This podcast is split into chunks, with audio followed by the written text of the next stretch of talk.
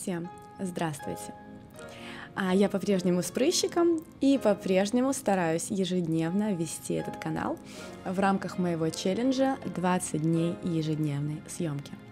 И тема наша сегодняшняя очень простая и очень легкая с одной стороны, а с другой стороны над ней стоит поразмышлять. А именно, мы будем говорить о том, каких мужчин ты привлекаешь в свою жизнь.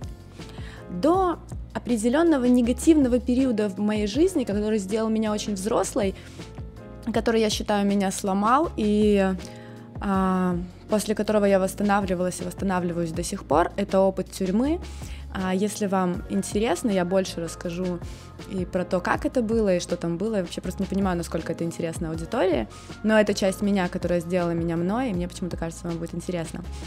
А, вот до этого момента я вообще особо не запаривалась о том, как связаны мужчины, которые появляются в моей жизни. Почему я привлекаю именно таких? Или почему на тот момент я мыслила, я нарываюсь на таких? То есть у меня было вот такое понимание, блин, она опять отвалилась. Ну вот буду с одной, значит, сережкой висеть. Все на совести Андрея. Не купил затычки мне. А, я думала, что я нарываюсь на таких мужчин. Я думала, что любовь зла, полюбишь и козла. Я думала, что чувство — это вообще а, какая-то эфемерная область, на которую нельзя не влиять, их нельзя прогнозировать, а, нельзя понять, когда они у тебя начнутся, когда они у тебя пройдут. И если честно, когда вообще никак не анализируешь свою личную жизнь, у тебя в ней, ну, батоша, тебе может в ней повести, но это будет именно исключительно вариант везения — не знаю, замечали ли вы по жизни, что обычно по жизни нам не особо везет. А, точнее, нам везет очень а, в избирательной области. То есть, например, мы много-много-много готовились к чему-то, и такие, ап, повезло. Ну, то есть обычно, когда есть подготовка и все-таки немного усилий, то тебя начинает вести. А вот именно, чтобы э, везло на ровном месте, ну, только в казино, мне кажется. Так вот, э, к тому, кто в твоей жизни, нужно готовиться, и нужно очень четко понимать, кто в твоей жизни сейчас, насколько он тебе соответствует. Кого же привлекала я? У меня был пикапер, а, у меня был Жигало, чувак, который через два месяца отношений принес ко мне свои вещи и сказал, что я здесь поживу. А, у меня был гей, который притворялся натуралом. У меня был просто нищий чувак, который, типа, не знаю, почему он считал, что он вообще рядом может постоять. А, у меня было несколько богатых ребят, но каждый отсаженный, короче, вот прям по-своему, вот такое вот. А, в тот момент, когда со мной случился опыт тюрьмы, я, во-первых, четко поняла, как со мной больше не нужно относиться, как ко мне больше не нужно относиться, чего я больше не потерплю. И вообще я задалась таким вопросом, как широкоформатное понятие любви вообще, что это такое? Почему в моей жизни раз за разом ну вот вроде я же ничего, да? То есть, типа, неужели я какого-то там хотя бы полупринца не заслужила? И я поняла вот что. Есть в психологии две позиции, с которыми вы можете по жизни идти. Первая – это позиция автора. То есть я прямо или косвенно виновата во всем, что со мной происходит. Плюсы этой позиции, что вы как виноваты, так и сами можете исправить текущую ситуацию, а, если вы измените свои действия или мысли или отношения к чему-либо. Либо есть жертвенная позиция. А, жертвой вроде бы на первых порах казалось бы быть удобно. Ой, я там несчастна, у меня обстоятельства, у меня там люди, я не там родилась, не из той жопы вылезла. Но человек с таким мышлением на первый взгляд кажется, что ему удобнее жить, а если присмотреться чуть пристальнее, вы увидите, что он вообще не понимает, как он забрался, во-первых, в тот пиздец, где он находится, во-вторых, как ему оттуда выбираться. Так вот, я решила, что я отныне буду к жизни относиться в авторской позиции и проанализирую всех тех мужчин, которых я привлекала в свою жизнь.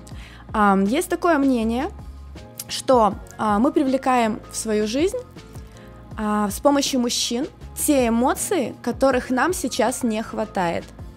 И вот в тот момент, когда я поняла, что я нажралась просто и предательства, и равнодушия, и каких-то ожиданий непонятных, и вообще всего, кроме действий любящего человека, я поменяла, во-первых, свои критерии поиска мужчины, во-вторых, свои реакции на поведение даже одних и тех же мужчин, с которыми я раньше была знакома. Сейчас я вам расскажу свои ошибки, которые у меня были в общении с мужчинами, а вы попробуйте узнать в них себя или свою подругу, как получится. В общем, что я делала? А, я брала на себя коллективную ответственность. То есть, если у нас с парнем что-то случалось, я все реально на, на полном серьезе я шла решать эту ситуацию. А правильно говорить мужчине, ты справишься, ты лучший, и сидеть ровно на попке. Это женская позиция, в которой мужчина благодаря тебе будет выполнять свою мужскую роль. Сейчас о чем я? Следующий момент. Я высказывала свое мнение до того, как выслушать мужское. Это очень большая ошибка, потому что правильная женщина, которая хочет, чтобы мужчина с позиции мужчины относился к ней, а именно заботился, любил, ухаживал, уважал, а, тебе нужно послушать его мнение, каким бы ты ни считала его странным, и только потом внести свои коррективы. Таким образом, ты проявляешь уважение к человеку, и у него есть ощущение, что ты его услышала. И в таком случае твое мнение не воспринимается в штыки, а просто как бы служит как дополнению к тому, что он сам придумал. Вообще, если вы будете общаться со своими мужчинами всегда в позиции, что ты все сам придумал, ты крутой, ему будет не хватать именно вот такой вот поддержки. Это один из самых таких жестких крючков, а, в которых мужчину садят именно в долгоиграющих, долголетних отношениях. Следующий момент. Очень важно – не влезать никогда в драки и в споры.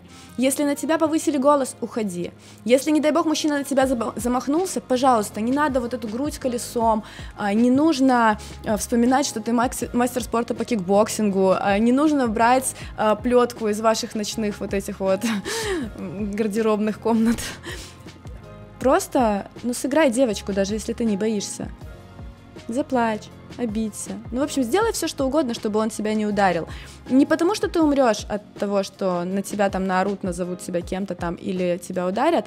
Нет, ты, конечно, останешься жива, но я к тому, что ваши отношения, в которых уже был этот инцидент, или он повторяется раз за разом, а, но это уже не те романтические отношения, которые мы хотим бы видеть в своей жизни. То есть это уже отторжение от партнера. Тебе оно надо, тебе оно не надо. Поэтому как а, умный партнер позволь не доводить до апогея то, что можно остановить на начальном этапе, и то, что легче можно пережить и переварить и жить с этим дальше.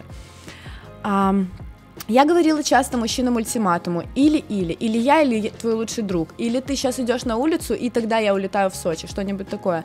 А, мужчине нельзя говорить ультиматумы, это тоже мужская стратегия.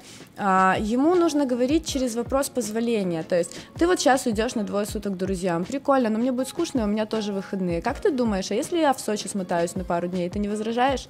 Сейчас кого-нибудь подниму из подружек, поедем в спа полежим, покупаемся. Все, никаких конфликтов нет. Понимаешь, если человек хочет от себя уйти и погулять, он все равно уйдет и погуляет.